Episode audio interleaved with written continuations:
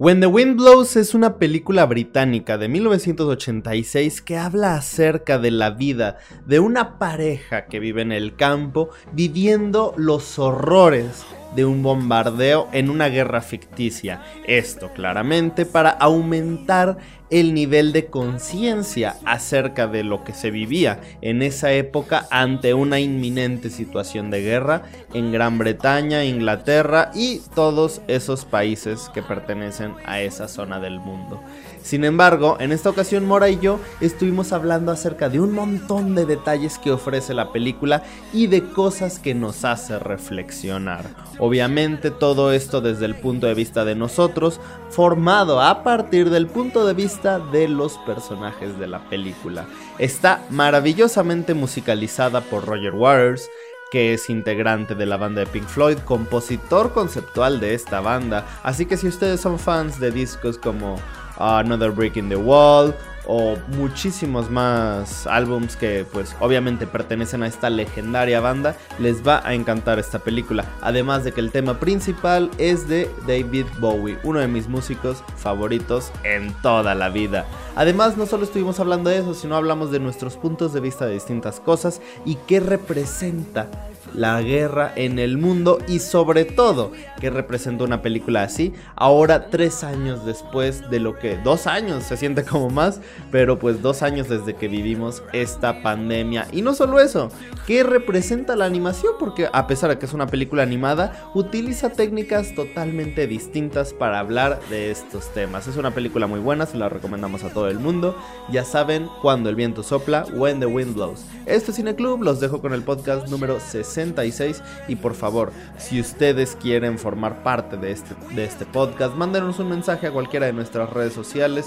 Con gusto los agregaremos y denle like, comenten. Muchas gracias a todos los que nos escuchan en Spotify, en Anchor, en iBox, en Google Podcast, en Apple Podcast y en YouTube también. Hemos visto que desde que empezamos a ser más activos en cuentas como, en cuentas como TikTok, pues mucha gente se ha estado uniendo a este gran cine club.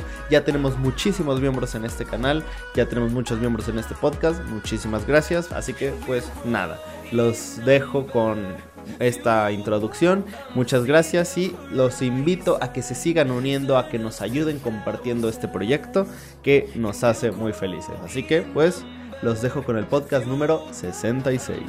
Aquí tenemos cine latinoamericano. Comercial. De oro.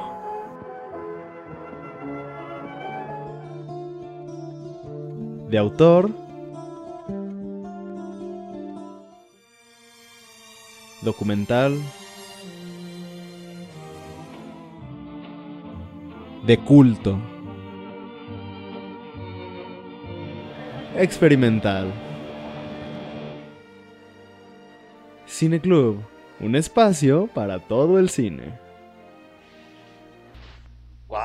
Hasta acá, hasta acá estoy escuchando las olas del mar. ¿Ah, sí? Sí, o sea, poquito, se oye como el. Qué padre. O sea, ¿están en la orilla del mar? No. Estoy en el cuarto. O sea, sí, o sea, sí, sí, sí. Pero el hotel donde estás está como a la orilla. Ah, sí. La razón sí se oye. encima vas a traer una, un bote con arena. No, con arena no, eso es ilegal. Ah, una ranita así en una pluma. no lo sé, no sabía que. No sé si acaba en, allá de eso. Pero pues, buscaré. Eso es lo, como lo más común. Cuando, cuando vas a la playa en México, siempre o sea, que la gente que dice, ay, no sé qué llevar. Sí, que tiene arena pegada, ¿no? De colores. Exacto, ajá. La, la ranita así en la pluma. O los llaveros. Pero soy más fan de, soy más fan de las ranitas. ¿A qué playa fuiste? Melaque, búscalo. Melaque. Ah, mm, Melaque. En la mañana vi la película, qué triste está. Muchísimo. ¿Ya empezó el podcast? ¿O sea, estás grabando? ¿A, partir de aquí empieza? No, ya, desde que ¿Puedo hablar de orden mundial? Desde que te saludé. No, no, no, de orden mundial no vamos a hablar. No. Ok, ya googleé Melaque y está. Ah, es una playa de Jalisco. Mmm, no la conozco, pero ya me dieron ganas de conocerla. Ah, espera, mira, el, mira lo que me trajo Po de la Ciudad de México. ¿Qué trajo? Una banderita. O sea, no le atinó a mi talla, no, hay problema, se puede, se puede cortar, pero me trajo esta playera. ¿Qué le importa? Oh. Es lo que le dice a la a la guardia forestal, ¿no? Ajá. Sí, sí, sí. Que la guardia le dice como, "Oye, usted, ¿por qué está encendiendo una una fogata?" Dice, ¿y a usted qué le importa, vieja hermosa? o algo así. No sé qué tiene que ver esta playera con el Pride o con la marcha, pero pues gracias a Po. Bueno, a lo mejor solo fue una playera de México. Mm. Y aparte, en la bolsa donde me trajo la playera dice, tómate una selfie y etiquétanos. Esa es excelente mercadotecnia, qué buena mercadotecnia. Cuando me la ponga, cuando la recorte y me quede bien, sí los voy a etiquetar. Ah, bueno. Ahí por si buscas la marca. Ay, ya estamos haciendo publicidad gratis. Se llama Nostalgia Shirts.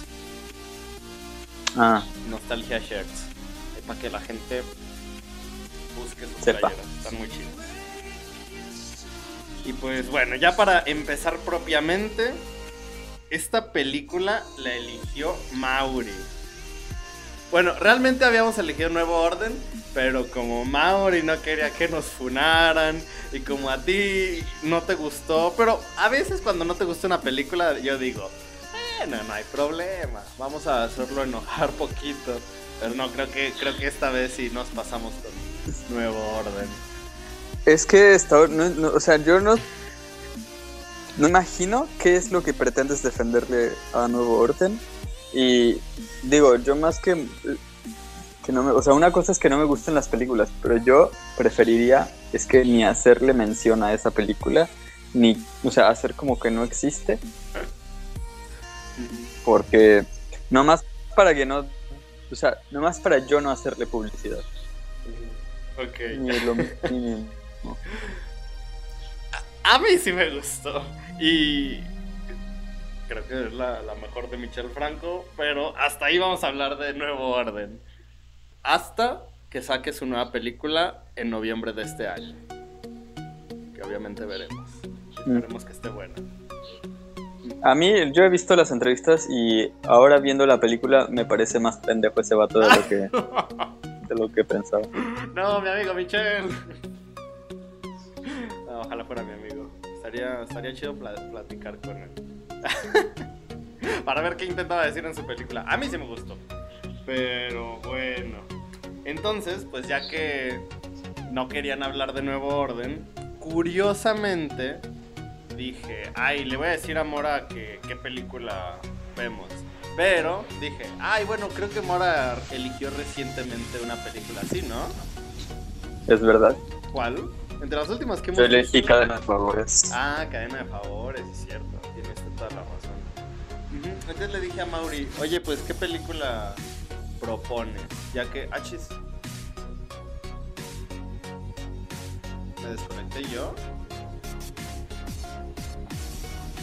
Ah, como que de repente ya no te oí, pero ya, ya te escuché. Ah. ¿Escuchaste que, que, yo recomendé, yo pedí cadena de favores? Es así, sí. Y pues como tú pediste cadena de favores, le dije a Mauri, oye, ¿qué película eliges? y él me propuso dos. Curiosamente, las dos animadas. Y dije, bueno, para matar un pájaro de dos tiros. No, dos. para matar dos pájaros de un tiro, ya tenemos dos películas para las siguientes dos semanas. Y esta semana tocó When the Wind Blows. Y la próxima semana vas a estar feliz, Mora, porque toca una de anime que se llama In This Corner of the World de Sunao Katabuchi. Curiosamente las dos no la conozco. la guerra. Pues sí. Y... Sí, sí, de hecho... ¿Mm? Muy triste esto, muy triste. Y, de, y justamente le pregunté a Mauri, ¿por qué la elegiste? Porque él ya me había dicho que no iba a poder conectarse. Y yo ni siquiera le pregunté por qué razón no podría, porque yo confío ciegamente cuando me dicen que no puede. Mínimo, mínimo Mauri se dignó a decirme que no podía. Hay otras personas que ni es. Ok. Pero bueno, le pregunté por qué y él dijo, es porque sale en el top 100 de animación de Letterboxd. Y ya, solo por eso. Es un buen motivo. Letterboxd es una es un es un gran compendio de opiniones y de muchos Sí, puede- puedo ver por qué está ahí. Puedo ver por qué está ahí. Entonces, tú lo acabas de ver. ¿Qué, qué te pareció? Pues te digo que muy triste. También, digo, ahora que mencionas eso de que está en el top 100 de películas de Letterboxd, um, pues claro, la animación es, es, este, es buena, es este, no, no diría, no, supongo que no es súper compleja, pero está buena y es muy expresiva. Um, sin mencionar que todo el tiempo estás esperando como que este cielo que parece ridículo de, de- del cielo como real sobre el, el fondo o detrás del, de- del escenario animado es como muy llamativo, te llama mucho la atención al respecto. Y en mi caso, no sé si a ti te pasó lo mismo, o si a la audiencia le habrá pasado lo mismo, pero me quedé esperando toda la película que volviera a salir. toda la película dije, no, pues, When the Wind Blows, entiendo que tiene que ver el título con el cielo y el aire que está ahí soplando y las nubes que se están moviendo. Entonces supongo que toda la película vamos a estar esperando. No, o sea, yo toda la película estuve esperando a que soplara el viento y se volviera a ver ese cielo donde las nubes se están moviendo y donde entendía que pues ya habría pasado el, el fallout y nunca llegó. Nunca llega. O sea, el título y el cielo este son como son como antipistas, ¿no? Como que te desvían la, la atención o te hacen pensar en, en el final equivocado. Está padre. Y pues los dos personajes que son un encanto, o sea, tanto los dos individualmente como en su relación, pues son muy simpáticos. Son muy tiernos, o sea, son. Ah, son tan. Ah, son tan parecidos a la realidad, a como de verdad te imaginarías a cómo es una persona en esa situación. Y aparte son, son muy son muy british. Sí, sí, totalmente. Y. What's better than a cup of tea? Ah, ah, ¿qué, qué es lo que There's dice? nothing better than a cup of tea. I like milk on my tea. The, the rich people use put lemon. No, de, de. Ay, no sé, dice que otras personas le ponen limón, pero yo siempre he querido probar el té con leche. Pero no Muy sé. buena. No sé cómo lo haría. O sea, por ejemplo, ya ves que aquí en este lado del mundo, en este país, de la única forma en la que yo he bebido té es con bolsita. Así co- le, le Pues, en vez de poner la bolsita en la leche, en el agua, pones la bolsita en el agua. en la leche. ¿Y así? Exacto. Y así perdón. lo beben los. O sea, sí le he hecho yo. Sí lo he hecho yo. Y sabe bien. No, ellos, ellos tienen teteras. Las teteras son. Son esas tacitas, pero no nada más calientas agua, y, sino que en la tapita, o sea, en su. son un mecanismo por el cual eh, im- pones las hojas sin bolsita en, en el agua, pero se. como que se cuelan. O sea, es como un colador integrado en la, en la tetera, en la tetera. Entonces tú pones las hojitas, es como una cafetera, pero en vez de poner café, pones las hojitas y el café no se evapora ni la tetera, sino que tú haces que hierva sobre la tetera y como que sí sube, se evapora un poquito, como que se imbuye y baja en la... Pero, o, no sé, al menos era la puerta que yo conocí. Mm. Creo que esa es la idea más o menos de las cafeteras. No es exactamente lo mismo que una cafetera. Pero sí. Ya me dieron ganas de Sí, o sea, a mí, digo, también, porque me imagino que esta película, no sé de, qué año es. Yo creo que es más de una época en que está ambientada. 86. Exacto. Y este, me da la impresión de que al mismo tiempo una película antiguerra, una película como informativa, educativa. Ajá y pues obviamente una película, ¿no? Como con la historia de estos personajes. Pero si te fijas, pues te están dando el paso a paso de cómo, cuál es el protocolo que indica el gobierno para un, caso de esos. Que en esos tiempos pues creo que era una, un miedo real de la gente y de, de, las, de los gobiernos, ¿no? Que de pronto se lanza un misil. Y eso, que nadie sabe por qué, o sea, qué está pasando, o sea, nadie sabe qué pedo, solo sabes que estás a punto de morirte.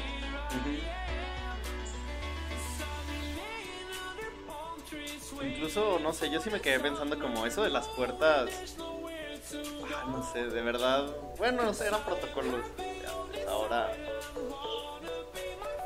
Ay, no sé, es que es muy raro.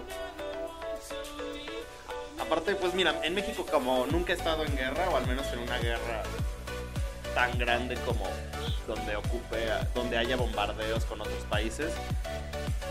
Creo que en México nunca hemos estado en una situación así, pero creo yo que pude creo creo yo que esta película la sentí muy actual, principalmente por la forma en la que la pareja se va desenvolviendo al estar en esa situación. Y yo dije, "Wow, es como muy encontré muchos paralelismos con, con la pandemia porque, digo, en ese entonces yo estaba en la universidad y justo cuando empieza la pandemia, todos decían, ah, no, no se preocupen, falten dos semanas a la universidad y luego ya volvemos.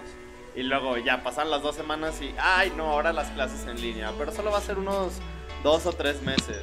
Y como que nadie de verdad en todo el mundo se, se daba cuenta de la magnitud de lo que era la pandemia.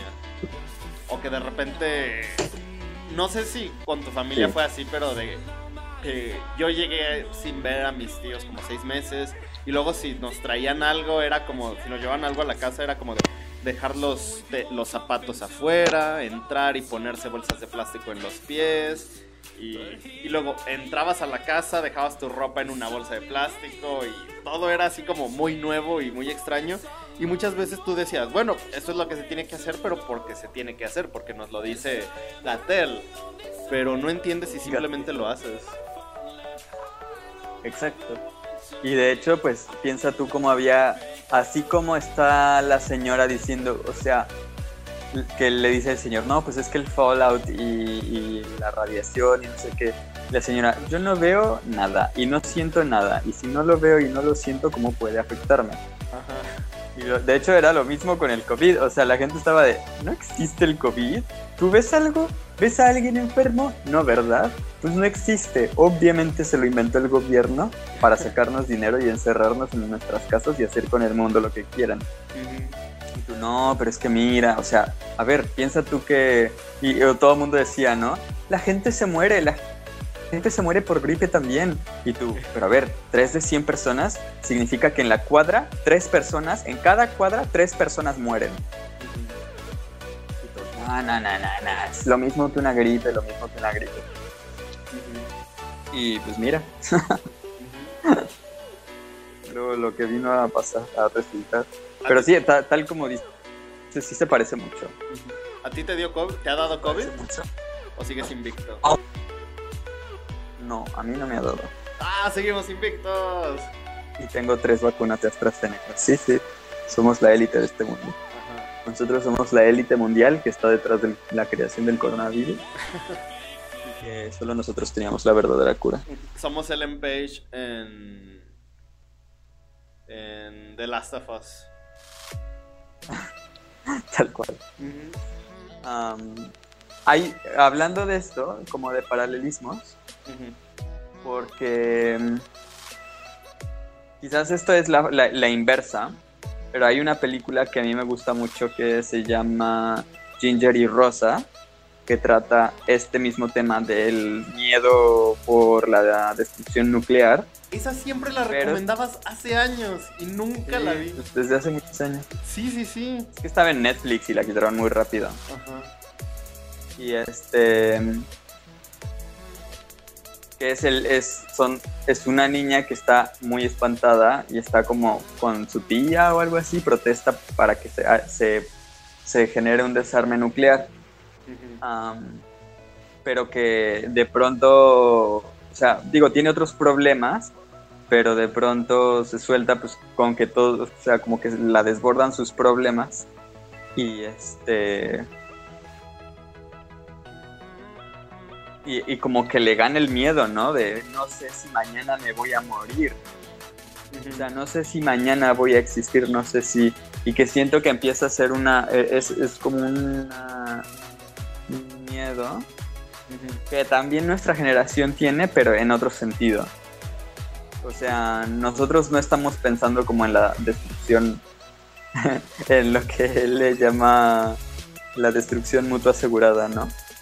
Bueno, no le llama el, señor de la película, pero que es un término que circulaba en esos tiempos, así como la nueva normalidad.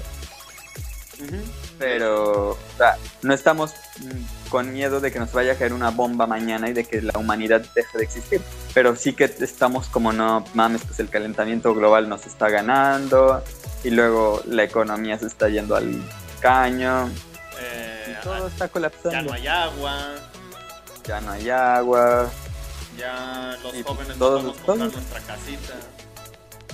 sí, sí, o sea, lo peor es que poquito a poquito el mundo se está yendo a la mierda y lo estamos viendo y no sabemos qué hacer. Entonces es un poco, siento que es un poco parecido como ese miedo de, pues, ¿qué pedo, no? O sea, mi mundo, el mundo se está acabando. ¿Sabes? Mira, no me quiero meter en teorías conspirativas, pero creo... Ah, es que... Va a sonar medio mamón. Pero creo que hay una élite mundial que está orquestando que el mundo se acabe. Y por eso las grandes corporaciones hacen que la sociedad se preocupe por otros temas. Es como, a pesar de que ocurren todos estos problemas, nos van, nos van metiendo información por medio de redes sociales para que nos centremos, nos, nos, preocupemos por otras cosas de menor importancia que por todo esto. Como por ejemplo... Yo no creo que haga falta... Como, por ejemplo, tú de repente llegas con una persona y le dices, ah, mira, no hay agua, ah, sí, ah, mira, no hay trabajo, ah, pues sí. O sea, como que está tan normalizado, pero de repente es como de Elon Musk va a comprar Twitter, ¡ay, ¿dónde está la libertad de expresión? Bla, bla, bla, bla, bla. Como que ese tipo de cosas son las que... que, que buscan es verdad. mantener en el foco de atención de la gente. Bueno, o sea, yo por, por un lado, no creo que sea necesario que haya una élite mundial organizando la catástrofe mundial. Bueno, ah, eh, eh, yo creo en, ese, es cierto, creo que perfectamente se puede. la catástrofe puede ocurrir sin la élite. Pero es verdad que las, o sea, eh, que por un lado creo que nos hemos insensibilizado porque es como, o sea, yo creo que tú lo has hecho y yo lo he hecho, yo, yo he hecho papel reciclado, seguramente, o sea, reciclaste o separaste la basura, los plásticos y tal, o cerraste la llave cuando te estabas bañando, o, seguramente has hecho alguna de esas cosas o varias. Vale para pura verga.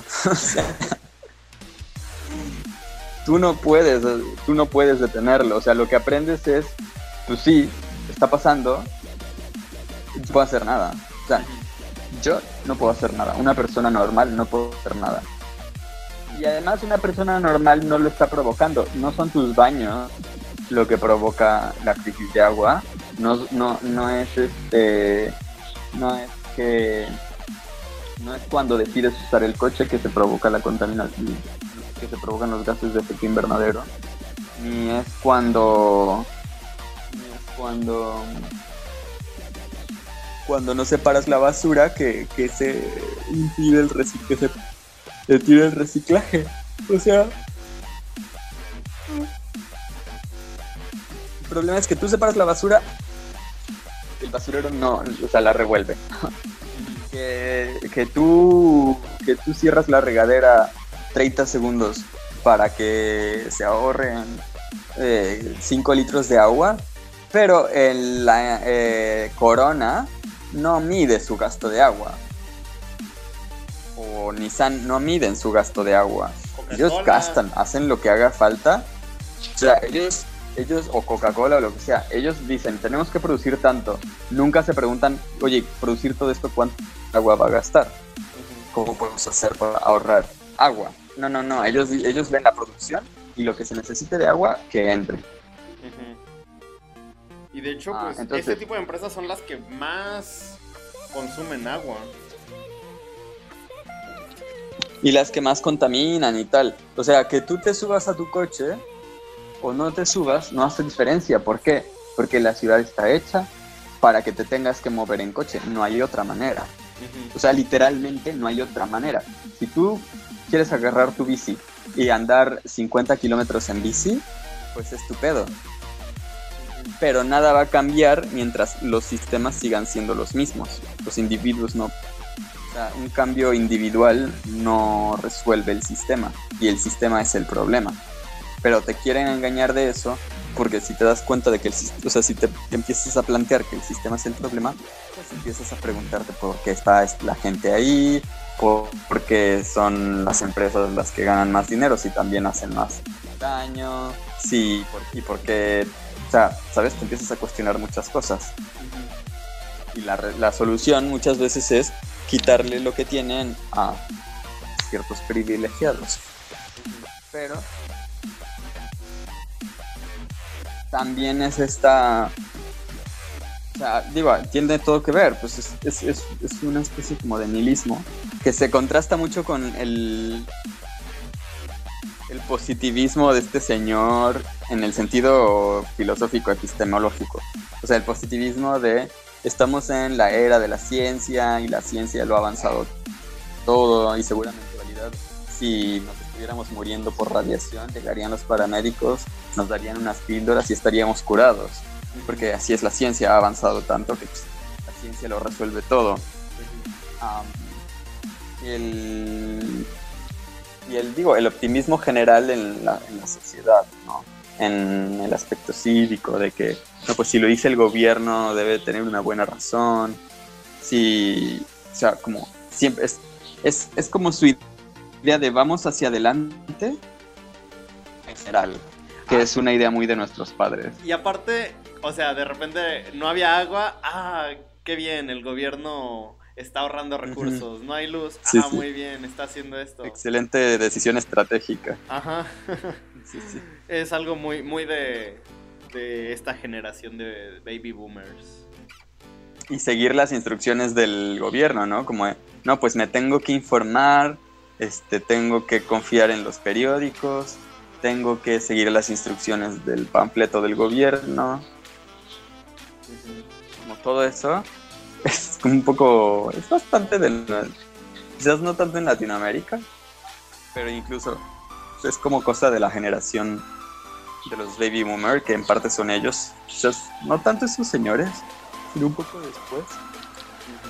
Entonces estos este, abuelitos que, yo creo que mi abuelo sí era de eso, que pensaban que estaba mejorando el mundo y tal y tal y tal, y tú lo ves y dices, esto se está, o sea, se está desmadrando. No te imaginas dignas de problemas que se avecinan. O sea, en eso de que la gente está en, plan de por favor no tengan más bebés, paren de, tener bebés, extingamos a la, humanidad cuanto antes. Porque la gente que viene después de nosotros solo va a sufrir más y más y más. Será. Ah. Es que justamente el otro día vi un tweet muy gracioso. Donde. Ya ves que en Estados Unidos. ah, acaban de despenalizar el aborto. No. Sí, sí, sí. O sea, de que- Depen- de desproteger la... Ajá, o sea, de O sea, que. estaba protegido el aborto como una ley Ajá. protegida a nivel federal y ya no es Y así. ya no. Ya el aborto está prohibido en Estados Unidos. Pues. No, no, no, no. Los estados deciden. Ah, bueno, sí. Cada estado. Cada estado puede- decide, exacto.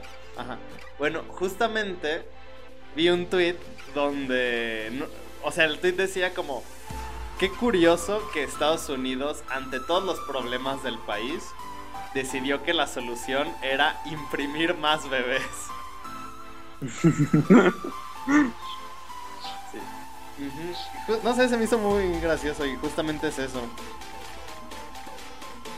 Porque. Sí, no. que a Estados ¿Mm? Unidos, si algo le sobra, es mano de obra. Ajá. Estados Unidos no tiene los problemas de Europa de que ya no tienen gente. De hecho. Todavía, todavía la gente sigue yendo a Estados Unidos por el, por el sueño americano. Y no voy a mentir que yo también tengo ese plan. Ahí vas. Allá voy. ¿Cuándo? Todavía no sé, pero allá voy. Algún día. Abran cancha gringos, que les va a caer este vato.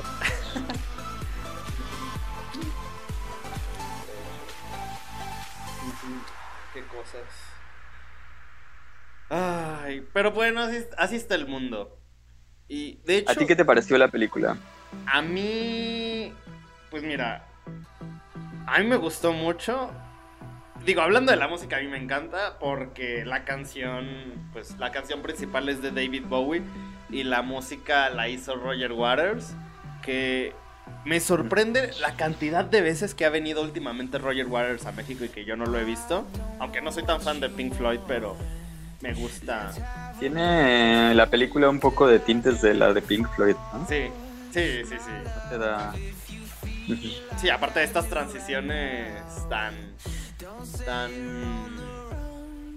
pacheconas que tiene. Sí, sí, sí. Sí, sí. Y también como la- los cortes a misiles, a aviones, a... Creo que esta parte más como conceptual o experimental que más me llamó la atención fue cuando eh, este el señor empieza a leerle a que aparte el señor se me hace muy cagado porque todo, todo, todo lo relaciona con la guerra. Es como, ah, bueno, ah, una de las actividades que podemos hacer es leer en voz alta. Por suerte tengo este libro de cosas sobre qué hacer en una guerra de la, de la biblioteca pública. Es como todo con la guerra. Yo, yo no habría aguantado. ah, ah, yo no habría aguantado estar con alguien así. Pero que empieza a recitar todas las siglas de los códigos y empiezan a aparecer las letras. Sí, y sí, sí, cambia. sí, que ni se entiende nada. Ajá. No sé, eso me gustó mucho. Pero justamente lo que iba a decir es que me gusta que esta película mezcle la animación con lo live action. Porque, y más que nada en esa época, la mayoría de las películas que se hacían mezclando estas dos técnicas, lo, eh, lo de acción viva con lo animado, era para mezclar personajes. Solo eso. Digo, Roger Rabbit. Esta película que siempre mencionamos, Sí, sí. que te gusta mucho, la de Como... Sí. Super Cool, algo así.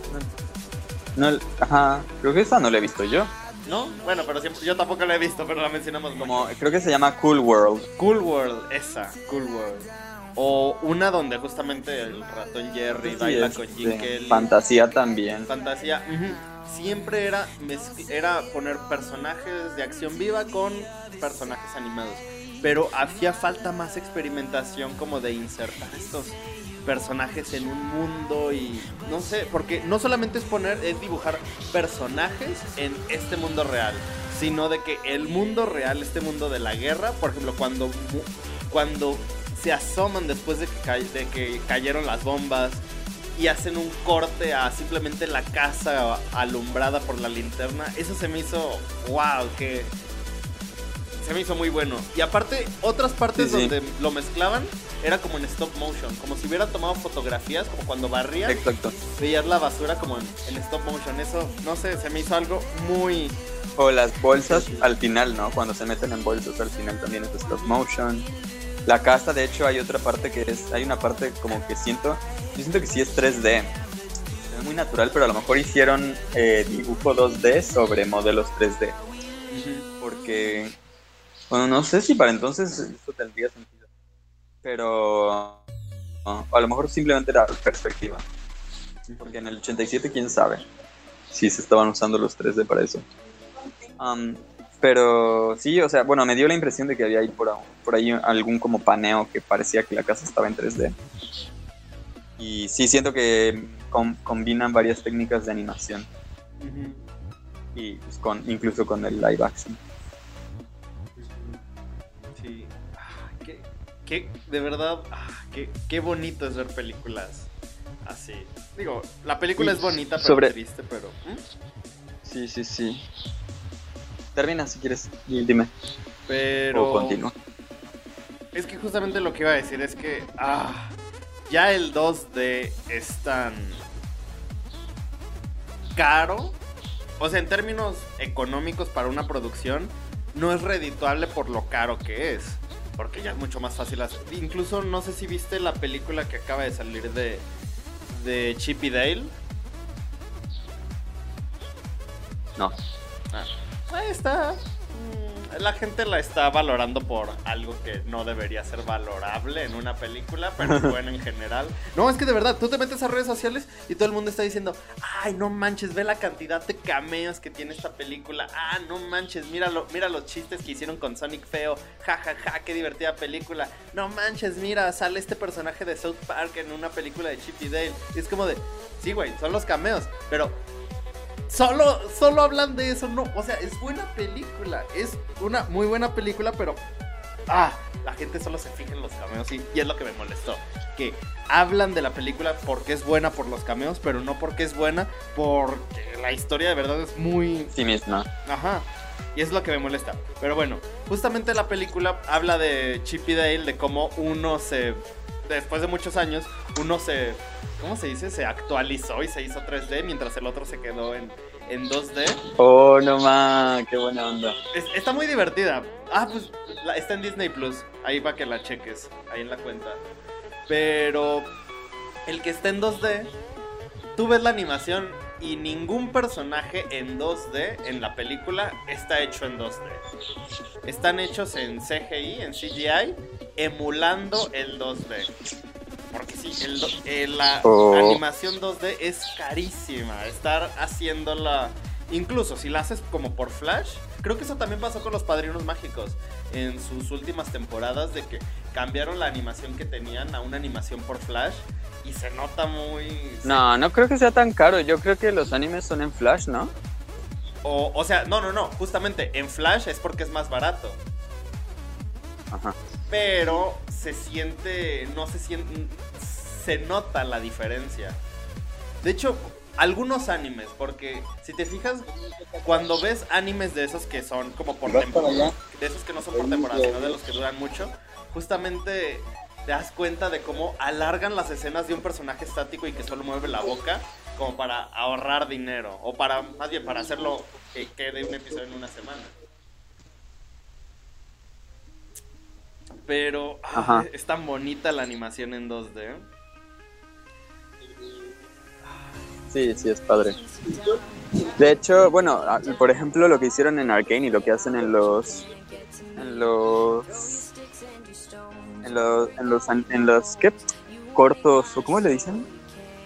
Las animaciones de League of Legends Ajá. es.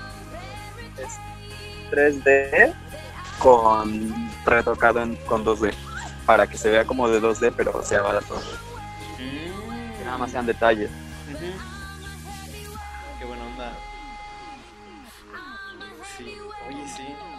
Sí, porque en los animes, por ejemplo, en los animes, por ejemplo, abusan mucho de los planos repetidos y eso que dices de que nada más se mueve un elemento una y otra vez del mismo modo.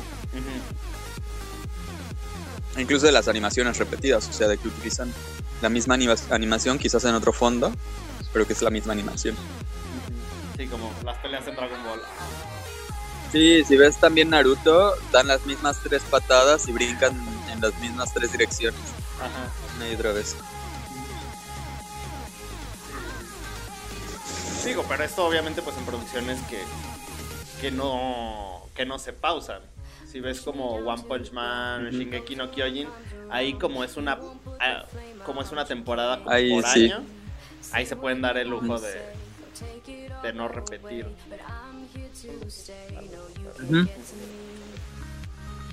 Ujú. Pero sí. De hecho, me acabo No, de y yo te iba a decir. Dime. No, no, no, tú, tú, tú. Es que iba a cambiar el tema por algo que Mm. recordé. En el aspecto narrativo de la película, el cómo enfocan la perspectiva de un par de personas, ¿no? Pero básicamente de una sola casa, que además está en el campo. Y entonces tú te enteras a cachos, pero no sabes qué está pasando realmente, o sea, no entiendes nada de lo que está pasando. Imagínate, o sea, qué horror, que eso es tal cual lo que ha de pasar. Imagínate, si tú pasó con el coronavirus, pero también pasó, por ejemplo, con lo de Rusia. Que yo veía las noticias de no, pues es que parece que Rusia va a invadir y Estados Unidos está amenazando con una invasión y no sé qué. Y yo decía, esto no va a pasar, o sea, nunca en la vida invadiría Rusia. Este. Pues porque no le conviene, ¿no? O sea, que además están ganando. O sea, si se mete Rusia y se mete Estados Unidos y luego se mete China, o sea, es su sitio y de pronto te levantas y a las 7 de la mañana estás viendo que a las 5 de la mañana invadió Rusia y es como, espérame, o sea, ¿qué está pasando? Ujú. ¿Qué invadió Rusia? Esto no se suponía que era, una broma, era una noticia de cada día y no entiendes lo que está pasando, o sea, te dicen que invadió, pero no sabes qué está pasando, o sea, no sabes si ya conquistaron Kiev, si ya, este, por qué están invadiendo, quién está invadiendo, si, si es Rusia, qué está haciendo Estados Unidos, qué está haciendo China, no sabes nada. Y esto de las bombas nucleares es así, en tres minutos, ¡pum!, se apagó todo. Y te quedaste así, sin saber, sin saber qué estaba pasando. Aún en la actualidad, yo me imagino que sería así, que te quedas en blanco, no supiste qué pasó. ¡Qué horror! de hecho, por ejemplo, si tú entras ahorita en Twitter, ah, ya hay una, así como hubo un tiempo, digo, todavía existe, pero Twitter tiene un apartado de COVID, ya hay un apartado de la situación con Ucrania. Y creo yo, al menos yo ya, yo ahorita ya no estoy tan informado como antes, porque los, primer, los primeros, ni siquiera días, las primeras semanas, meses, era como de ahora el presidente está en la línea, en la primera línea con las tropas, ahora pasa esto con Ucrania, Ucrania, el líder de Ucrania y Putin ya se reunieron, bla, bla, bla. Pero ahora, al menos yo veo que siguen, sigue habiendo bombardeos, siguen habiendo ataques, pero ya no entiendo qué ha habido. Ya no entiendo de verdad qué es lo que ha ocurrido últimamente. O sea, yo sé que Ucrania sigue respondiendo, que Rusia sigue atacando, pero ya ocurre tanto al mismo tiempo que no. Y creo que eso que tú dijiste me recuerda al final de la película de... Ay, ¿cómo se llama la película de DiCaprio? Con Jennifer Lawrence. Mm. Ah, la de Don't Look Up. Don't Look Up. O sea, de cómo esa secuencia final, de cómo explota todo. Creo que algo así ocurriría. O sea, por ejemplo, supongamos, lanzan misiles y de repente estamos así platicando en este momento y ¡puf! solo se apaga todo. Digo, es que es algo muy sí. catastrófico, pero. No sé. Sí, sí, sí. Ay, Sí, o sea. Qué mala onda, ¿no? Pero decían que la Porque además no entiendes, o sea, es como, es como ahorita con lo que dices de Rusia. Están como en ese punto y no sabes ya ni quién está peleando, por qué razón. Es como ya que nos quedó claro que no nadie va ya nadie va a moverse, ¿no? O sea que así se va a quedar por, pues, por muchos años, pero no entendemos por qué. Es como nada más porque nadie quiere decir que perdió y, y quitarse e irse a su casa, ¿no?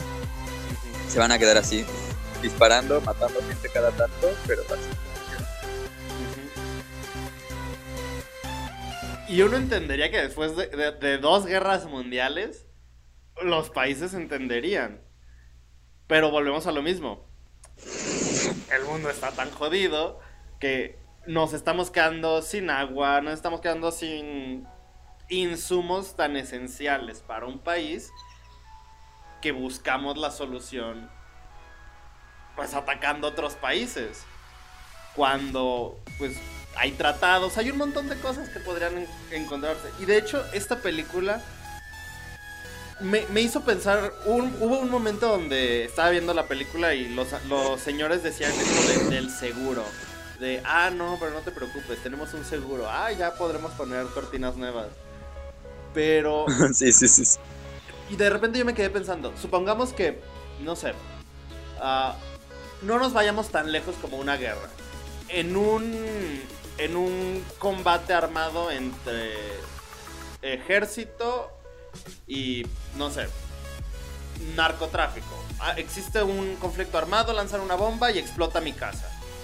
Es como, ah, ok, era entre el ejército de México y el narco. ¿Qué, qué ocurriría? Ah, ya que fue ese conflicto, ¿el gobierno me, puede, me paga a mí?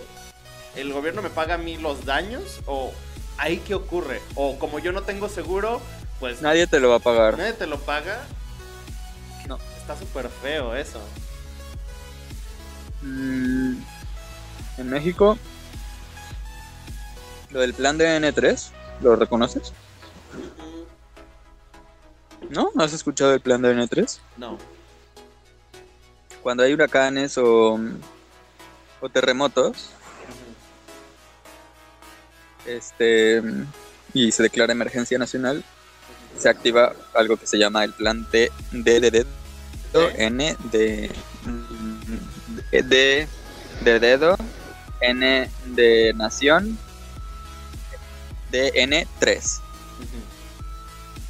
y eso es un, o sea, eso lo que significa es que eh, activa como leyes que permiten que el ejército se utilice dentro del país para labores de asistencia y de rescate y de Para De- de llevar como cosas a de los apoyo. damnificados, ajá, para llevar cosas para rescatar gente en peligro para actuar como bomberos como policía como todo en lugares que han quedado devastados Ajá. y también libera una un no sé ahora porque según yo los fideicomisos ya no existen. imagino que antes eh, era un modelo de fideicomiso Ujú. que que era como un ahorro para para damnificados do- donde te pagaban eh, la reconstrucción de tu casa te pagaban quizás este hospitalizaciones o cosas que hayas perdido o sea principalmente no tu casa pero eso luego siempre queda en, en palabrería. Por ejemplo, con lo del 2017 se reclamó mucho que Del Peña Nieto no había pagado casas. Ajá. Sí,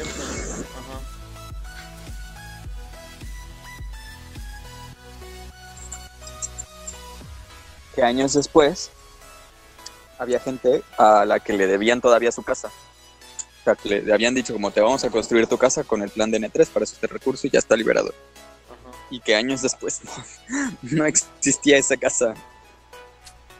Entonces eso no tiene sentido porque el presupuesto pues ya está asi- asignado, ¿no? O sea, no es dinero que tengan que ahorrar ni nada, es dinero que ya se ahorró y que y que cuando se entrega Ajá. Es porque está en la mano, o sea, lo tengo en la mano y te lo doy. Entonces, que no se utilice, pues es, es que alguien se lo quedó. Tal cual tiene que ser. Oye, sí es cierto, eso está, eso está, eso está interesante. No me había puesto a pensar en, en eso. Y, y, digo, algo reciente con el terremoto del 27. La verdad es que eso se activa cada año con los huracanes. O sea, cada año hay huracanes y cada año hay destrucciones. Pero eso también es parte del presupuesto nacional. O sea, una parte del presupuesto nacional se designa, se designa directamente a eso.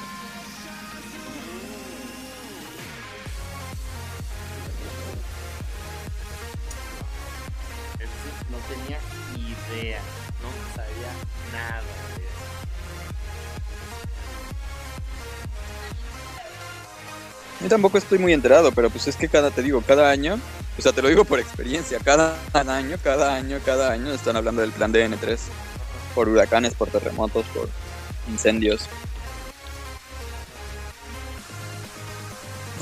En las noticias todo el tiempo está saliendo eso. Pero también aplica entonces para guerras, ¿no? Eh, no sé si para guerras, pero posiblemente si viene una bomba, pues imagino que es, o sea, si nada más fuera cosa de una bomba, eso sería, pero en una guerra la situación es muy distinta, en una guerra no se, no se, no se destina dinero a, hacer casas ni a ni a recuperar este nada. Se destina dinero a generar, a producir armas, a movilizar tropas, a comprar armas y a mantener las tropas. Y a producir materiales y materias primas y, como insumos de primera necesidad. Este. Además, o sea, eso es lo que se llama economía de guerra. Cuando la Nissan, por ejemplo, en una economía de guerra, el gobierno no la toma, agarra la fábrica y dice: aquí ya no se van a producir coches Nissan, se van a producir armas van a producir coches de guerra. Eso es, eso es una economía, o sea, es, hay diferentes niveles, pero eso es una economía de guerra. Ok, oh, ok. No, no, no, no, no. ¿No? Sí. Oh, sí o no. sí, sí. Perdón, sí, le decía a mi perrita. ah, ah, ah, oye, oye, estamos, estamos grabando. No me hables así. No. Ay, ya, me voy a portar bien.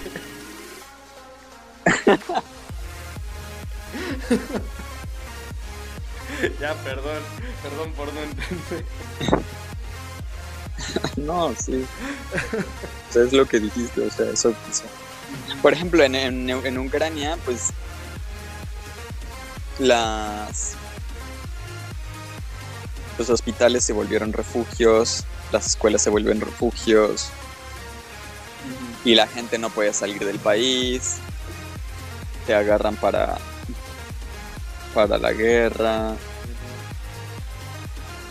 O sea, una economía de guerra es que el gobierno toma el control de todo y todo se destina a la guerra, a ganar la guerra. Incluso, de las personas dicen, ah, tú estás joven, tú puedes... Todo. Es justo como, como lo que dijo Mohamed Ali, en ese entonces llamado Cassius Clay, antes de ser llamado Mohamed Ali.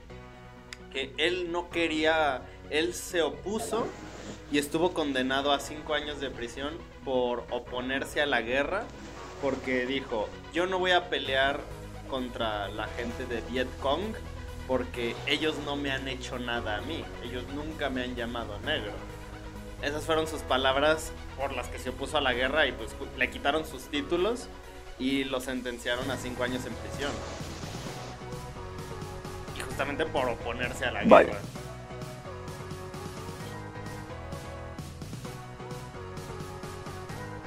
Como es culo el gobierno. Y la guerra peor. De hecho, no sé si te acuerdas, pero cuando estábamos en la prepa, eh, al menos de lo que hablábamos muchos en mi salón, era como de nuestro último año de prepa, era como de, chin, si, si hay guerra ya nos va a tocar ir cuando hacíamos lo de, la, sacábamos la cartilla militar. Era como, chale, sí. Ahora sí ya nos va a tocar ir a la guerra si, hay.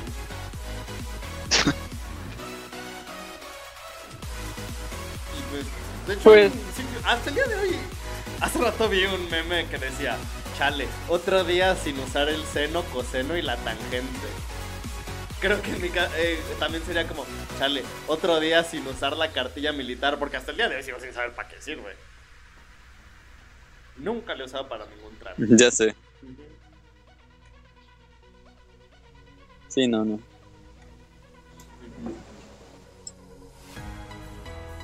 Es el seno, coseno y tangente de los de la documentación.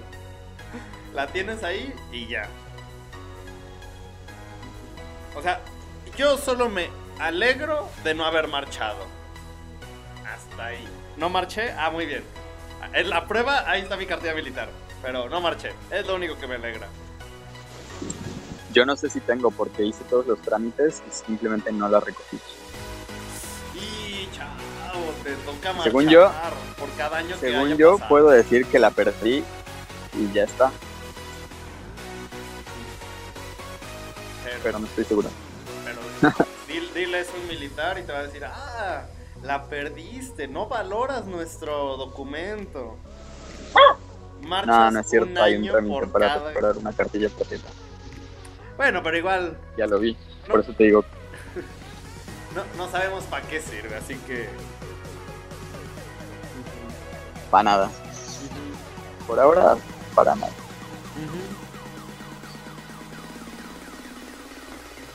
Pero bueno, justo como dice la gente, en la guerra los únicos perdedores, o bueno, no, no los únicos perdedores, los que pierden realmente son los civiles. Ellos son quienes más pierden. Porque a fin de cuentas, la guerra es... Ah, espera. Hay una frase de Doctor Who. ¿Me, me das permiso de citarla?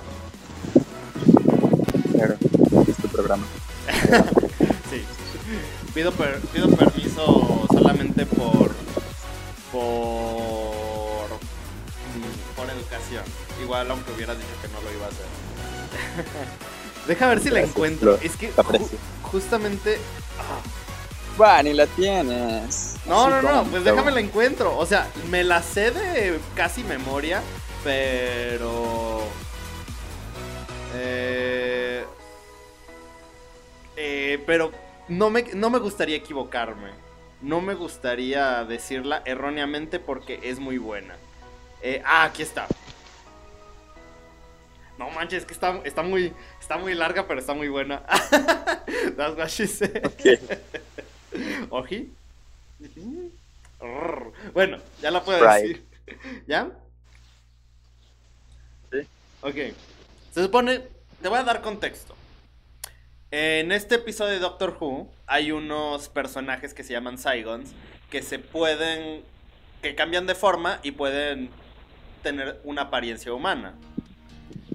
Y entonces estaban iniciando una guerra con los humanos y estaban a punto de, o sea, presionando un botón, mataban a toda la raza humana con un arma química y si un representante de los humanos presionaba otro botón con otra arma química, mataba a los Saigons. Entonces estaban en, en, este, en esta habitación donde estaban esperando a ver quién presionaba el botón primero.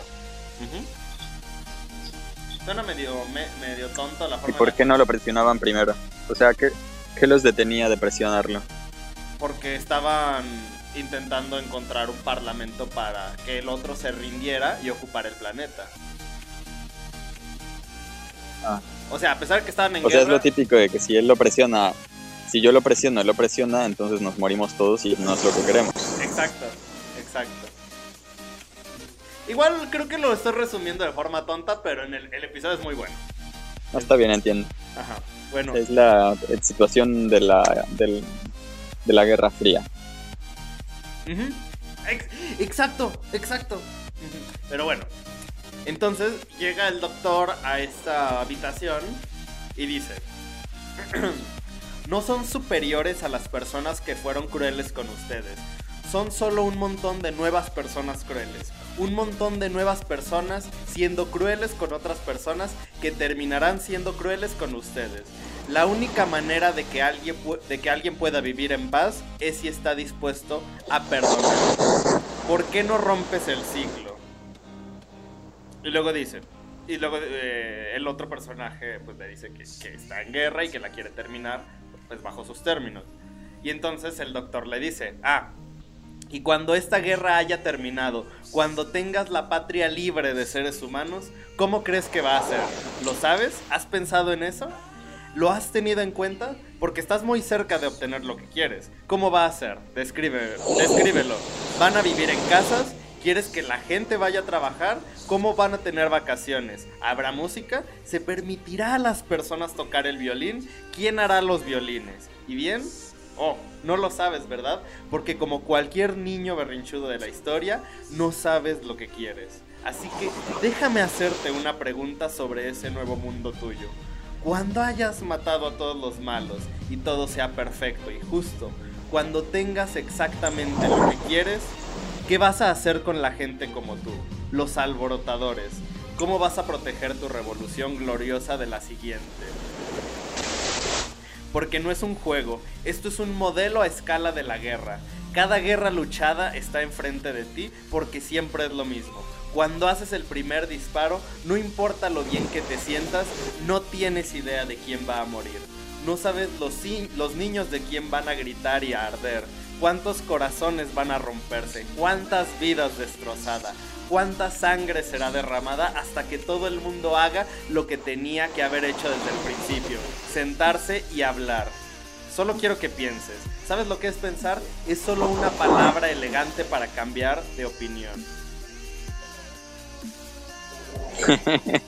Me gusta esta última parte. a mí también. Sí, sí, sí. Qué bonito. Aplausos. Eh...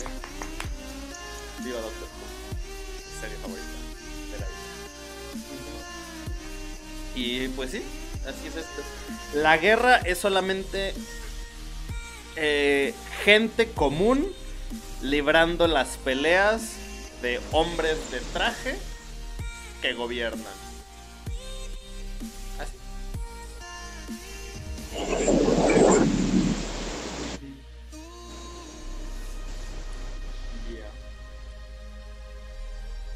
Muy bien. Qué buena conclusión. Hasta, yo, hasta yo me sorprendí. A mí me gusta una frase que es... A mí la frase que me gusta es la de, no sé, no sé si la voy a citar bien, pero es esta de, la guerra son ancianos que se odian. No, la guerra son jóvenes que ni se, que ni se conocen ni se odian. Eh, no, son jóvenes que no se odian pero se matan por, por viejos que se odian pero no se atreven a matarse. Ah. ¿Ah?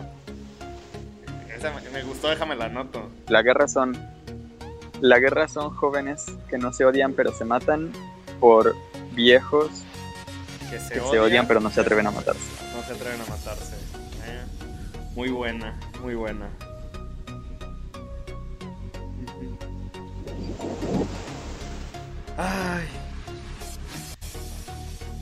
Pues mira, ya uno pensaría que de verdad hubiera un cambio de mente con la. Ay, güey, le pegué al micrófono. Me cae mal. uno pensaría que hubiera un cambio de mente sobre la guerra, pero no. Todo sigue igual. Pues supongo que es muy difícil que llegue una persona que no esté dispuesta a, a someter a otros pueblos cuando pueden y cuando él no va a estar en primera línea. Porque claro, sí, eso, eso, mira, eso quizás era una, una cosa buena del feudalismo. Si ibas a hacer la guerra tenías que ir tú. De hecho. O sea, si tú ibas a declarar la guerra era que fueras tú a pararte ahí en la guerra. Como en la película de Ran de Kurosawa que iban los hermanos hasta el frente. ¿Sí? ¿Algo así? Mm, creo que no la he visto. Ah, sí. Eh, ¿Cómo la elegiste tú?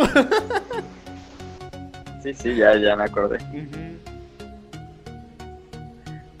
De hecho. No, pues es que he visto otras dos de Kurosawa que no sabía cuál. Ah, yo solo he visto la de Ran. Y la de. No, Shomon. ¿Sí la viste? Creo que sí. No, creo que no es Rashomon, es que tengo una en DVD. Tengo una en DVD. La de los siete samurai, la de los siete samurai. ¿no? Ah, los siete samuráis. Ey, esa. Esa es la que tengo. ¿Se parece a Rashomon? No, para nada. Y creo que la de los siete samurai. Tengo esa y la de los siete samurai con Keanu Reeves. Tengo las dos. No son 47 Ronin. Ah, 47 Ronin. Ah, sí, bueno, tengo esas dos. La de Keanu, es que la de Keanu Reeves no la he visto. Está chida también. Ah, la, la voy a ver. Nada que ver. Nada, nada que ver. ¿No? Bueno, tienen que ver en que en ambas hay samuráis. Solo en eso. Y espera, regresando a las referencias. oh, acabo de recordar un episodio de una de mis series favoritas, la de Twilight Zone, la zona negativa, pero de la serie antigua, la que era en blanco y negro, que se llama Juegos de Guerra. Haz de cuenta que está la ONU y se les apareció un alien. Y el alien pues llega y les dice, oh, líderes humanos de cada país o algo así. Hemos visto lo primitivos que son y hemos visto sus armas, cómo se atacan entre ustedes con sus primitivas armas. Tienen que encontrar una solución. Les damos solo 24 horas o de lo contrario exterminaremos a la raza humana. Y ya el alien se desaparece y todos los de la ONU están como de, ah, no manches, ¿qué vamos a hacer? ¿Cómo podemos encontrar una solución en 24 horas? No, ¿qué vamos a hacer? Bla, bla, bla. Y entonces eh, empiezan a dialogar todos los de la ONU y, y llegan a la paz mundial. O sea, el mundo encuentra la paz mundial en esas 24 horas. Y ya, pasa un día, el mundo ya es, ya, hay ¿Cómo le hacen? ¿Eh? Eh, firman un acuerdo entre ¿Cómo le hicieron? firman un acuerdo entre todos los países para, para no atacarse y para destruir todas las armas de todos los países. ¿no? Todas las armas de fuego, todas las armas nucleares, todas las armas biológicas, todo lo destruyen y hacen un, un acuerdo de paz mundial, destruyendo todas sus armas. Y ya, al día siguiente aparece el alien otra vez y, y los de la ONU le dicen, ah, señor alien. Tal vez no le dicen señor alien, pero le dicen, ah, hemos alcanzado la paz mundial y destruimos todas las armas. Hemos destruido cualquier arma blanca, de fuego, nuclear, etc. Y el alien se empieza a reír, les dice, ah, ah". Ahora los vamos a invadir, Ajá. perros. No, les- es que justamente les, les dice, el problema no era que hubiera, no era, el, no era entre ustedes, era que sus armas eran demasiado primitivas. Por eso ahora van a, va- va- vamos a destruir el mundo. Y como, ah, no, no más, es que episodio está muy bueno. ¿Cómo? O sea, el problema del, al- el problema del, del alien era... Ahora no me ladre. Perdón por no resumirlo bien. El, pro- el problema era que decía que las armas de los humanos eran demasiado primitivas y que tenían que buscar armas de acu- o sea, tenían que mejorar su armamento. Ah. O sea que les daban 24 horas no para la paz mundial, sino para mejorar sus armas. Exacto. Deja, deja ver si lo encuentro en YouTube y te lo paso. Porque... Es que lo vi hace mucho. Porque me acuerdo que una vez se lo... Le conté a... Le conté... Le estaba recomendando este episodio a Maggie y a Sofía y a Samantha. Y nomás se reían porque decían que lo contaba mal. Sí, es que no te entendí. Sí, a ver, ¿dónde está? Ver, Twilight Zone. Guerra. Ah, aquí está. Ah, se llama Pequeño Talento para la Guerra. Bueno, ya, ya, ya, ya leyendo ese título ya, ya le entiendo. Bueno, ahí está. Ya lo mandé al grupo. Bueno, el punto es que creo que sí lo, creo que sí lo resumí bien. Y pues ya. Sí, está bien loco. Y ve, ve- ve esa serie, la, la- tanto la nueva como la antigua, uff, te sacaba ideas muy locas. De hecho, había... mm, ay, ¿qué película? Creo que fue la de del toro. creo que justamente acusaban a Guillermo del Toro de haber plagiado un episodio de La Zona Negativa cuando sacó la de La Forma del Agua. O algo así. Ay, no sé, es que luego sacan cualquier película y siempre la andan relacionando con The Twilight. Pero bueno.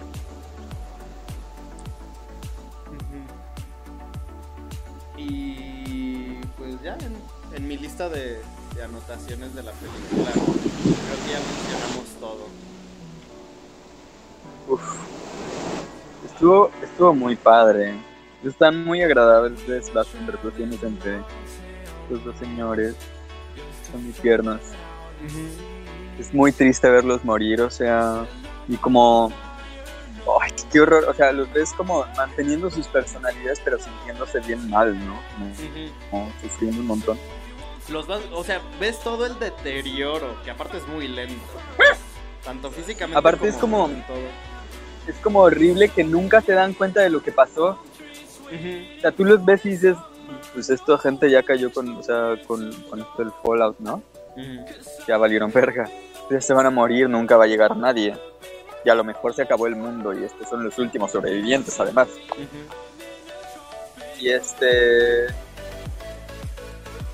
Y ellos nunca se enteran, o sea, se mueren sin saber que iban a morir. O sea, mu- murieron todavía pensando que iban a llegar a rescatarlos. Qué horror. Bueno, qué bueno, no lo sé, no sé qué sería peor.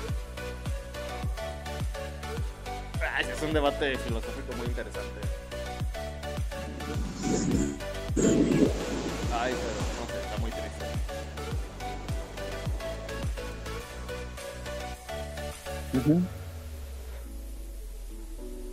Ay, ya. Ya, me, ya, ya es la hora sad. Laura Sad. Ajá, Laura Sad.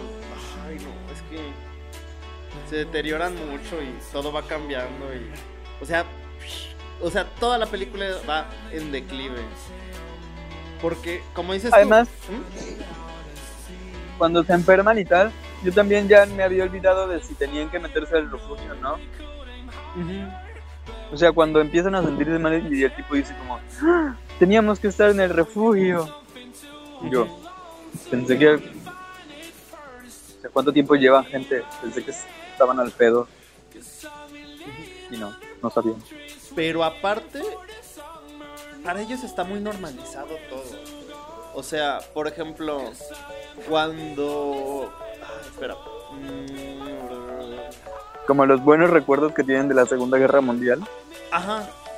Sí, sí, sí, sí, sí. Pero Ay, también sí, los buenos tiempos de la Segunda Guerra Mundial. al final, cuando el señor está diciendo esto como de. Ah, espera, déjame intento recordar. Ah, Pero ese chiste yo creo que tiene, o sea, es una ironía muy fuerte, ¿no? Como comparada con la actualidad, comparado con la amenaza actual de una guerra, la Segunda Guerra Mundial eran los buenos tiempos, esos buenos tiempos donde te tiraban bombas, pero tú te ibas y te refugiabas con tus vecinos, estaban muy como, no más, están cayendo bombas, a ver si sobrevivimos, a ver si no, y ya te levantabas al día siguiente y pues, a recoger escombros y a buscar comida. Pero ahora no, es como vale verga todo. En tres minutos vale verga todo. ujú. No queda nada, no quedan vecinos, no queda comida, no quedan insectos, ni, mundo, o ni sea, plantas, ya ni ni cielo, ya ni no hay nada. horizonte, ya no hay nada. Estás en, en ese puntito. Lo que estoy intentando recordar. Ah, sí. La escena de- es muy impactante, la escena, la escena de la explosión. Dime. El diálogo que no puedo recordar era de casi al final, cuando está hablando acerca de. de que dice que. Está hablando de una bomba y dice, ah, no sería muy gracioso que de repente eh, lanzaran una bomba la- nosotros lanzáramos una bomba y cayera sobre nosotros. Y dice, ah, ja, ja, qué gracioso sería. No sé, se me hace tan. O sea, estás tan acostumbrado a la vida en guerra. Ay, no sé. Pero que además es un, es un cuestionamiento mm, viable, ¿no? O sea, sí, sí, empezó la guerra, pero esta es bomba específica que nos cayó a nosotros hubiera sido de Estados Unidos. Qué estupidez, ¿no? O sea, ni si morimos nada más porque un pequeño error de cálculo. Qué gracioso sería.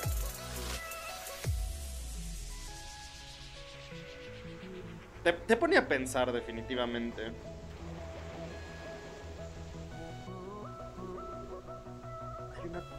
Claro, o sea, te pone a pensar como, imagínate, muchas veces ha de haber pasado eso. O sea, no solo ya en el combate, sino desde,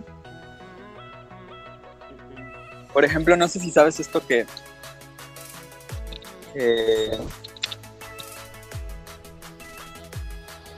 que en la Primera Guerra Mundial Alemania entró porque estaban seguros de que Reino Unido y Francia no se iban a liar porque habían sido enemigos por siempre. Entonces Alemania dijo, pues estos vatos no se van a meter, me meto yo. Y se meten los otros dos y es como, ah, que eran, sabías que eras, eran todos primos. O sea, el rey de Rusia, el zar de Rusia, el, el Kaiser de Alemania y el rey de Inglaterra eran dos primos. ¿Neta? Y el de Grecia y el de Dinamarca también. Obviamente el de Austria era primo. Todos eran primos, pues son, es la realista europea. Ajá. Todos eran primos. Y se enviaban así cartitas y se habían visto en fiestas, habían cre- crecido juntos en la misma casa y todo. Pero pues ellos no se estaban matando, a fin de cuentas.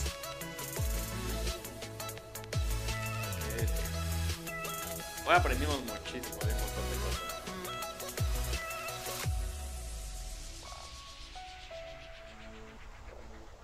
Voy a ver si consigo eh, la novela gráfica en la que está basada eh, esta película. Y si la consigo, se las paso.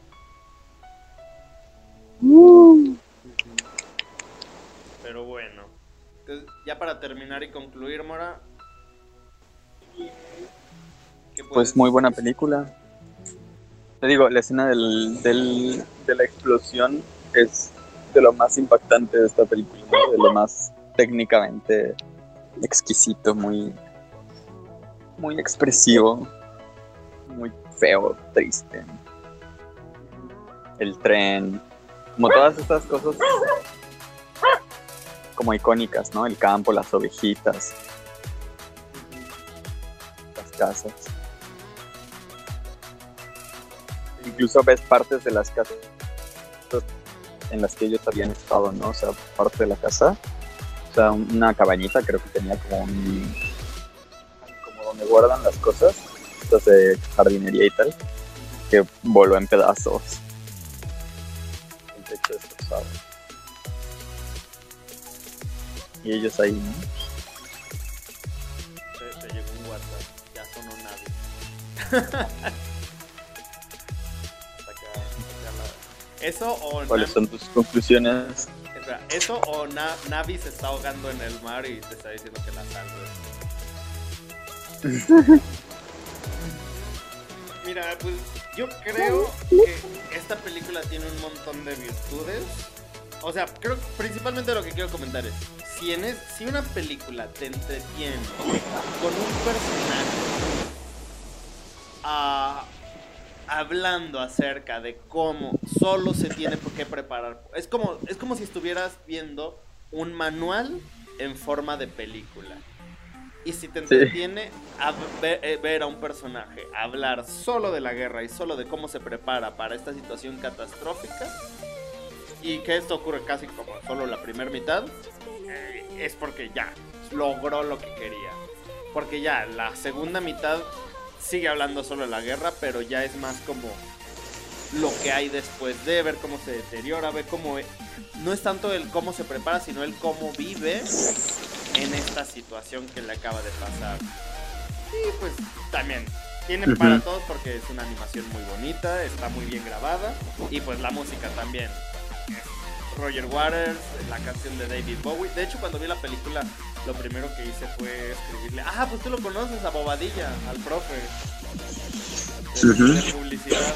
Como él es súper fan de este rock de antaño clásico y de David Bowie, le dije, ah, oiga, profe, ¿ha visto esta película? La música la hizo Roger Waters. Y me dijo, ah, no la he visto, pero gracias por pasármelo.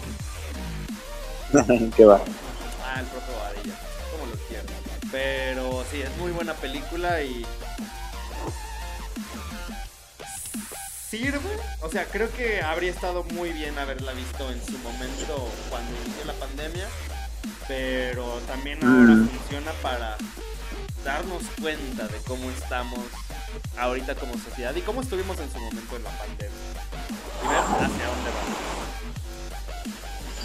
Pues sí.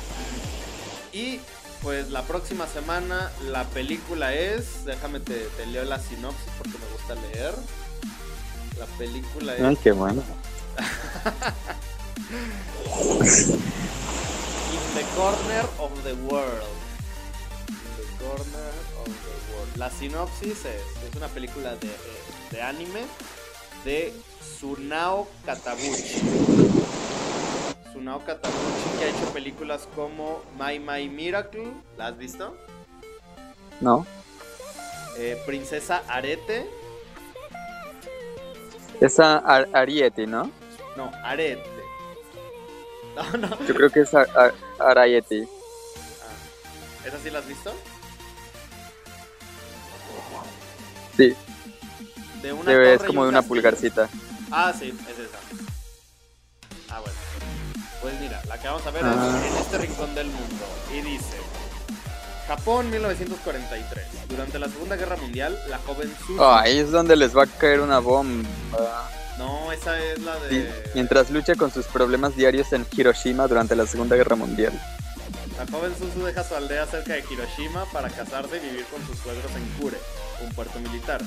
Su creatividad para superar rápidamente las privaciones la hace indispensable en casa. Suzu Va a morir. Su- ah, mira, esto te va a gustar. Suzu impregna de poesía y belleza los gestos sencillos de la vida cotidiana, las dificultades, pérdida de seres queridos y los frecuentes ataques aéreos del enemigo. Va a morir. Tal vez. Tal vez. ¿Ya la viste o ya habías escuchado hablar de ella? O- o ya- no, ya pues estoy adivinar? viendo y. Yo me imagino que va a morir. Yo no quiero que Suzu, Suzu no. Muy morir. fuerte.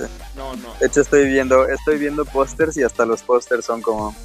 Va a morir. No te encariñes con Suzu. Ya sabes cómo va a terminar. Va a morir, gente. Inevitablemente nos vamos a encariñar, inevitablemente va a morir, inevitablemente vamos a llorar. Pues bueno, culpa a Mauri por elegir dos películas. Venga. ¡Mauri! Ojalá Mauri nos pueda acompañar la próxima semana. Pero bueno, un gusto. Y tengo, primero te tengo que agradecer dos cosas. Uno, gracias por poner tu foto en la llamada. Para que la gente vea cómo eres físicamente. Digo, luego puedo. más o menos. Voy a tratar de producirme un lugar para salir. Digo, O no, a veces creo que son ganas las que me faltan. La última vez que yo te vi no estabas en blanco y negro, pero tal vez así quedaste ahora que fuiste a la playa. Ojalá que así quede. Ojalá, estaría bien. Me parecería bien. Y pues gracias por haberte conectado aún estando en tus vacaciones. No, no te apures. Hoy tuve clases. Estoy trabajando todavía. No, tremendas vacaciones. Uy, uy. Uy, qué divertido, ¿no? Yo quiero unas vacaciones así. Y a la próxima, pues... Invítame, ¿no? ¿En cuánto le salió el hotel? El hotel son. eran. eran. Creo que por temporada baja eran 1800 la noche. Está mejor un Airbnb, yo creo. No, no, no, Yo sé. en vacaciones yo voy a descansar, no a cocinar. Por eso prefiero ir a un hotel, a que me hagan de comer, a que me preparen mis No, pero aquí no hay eso. No, Aquí no hay eso. No, no tiene restaurante el hotel. no. ¿Cómo es? Tiene tres estrellitas nomás. De hecho, aquí no creo que haya hoteles con restaurante. No sé si hay alguno. ¿Y cómo? Y, o sea, es como un Airbnb, entonces. Sí, con muchos cuartos y una alberca para todos. Oh, De hecho. Creo que más que ser Sí, un de hecho el cuarto tiene cocina y tiene... es un hostal, ¿no? Es una posada, es una posada. Ok, es una posada. No como las que pides en diciembre. sino donde...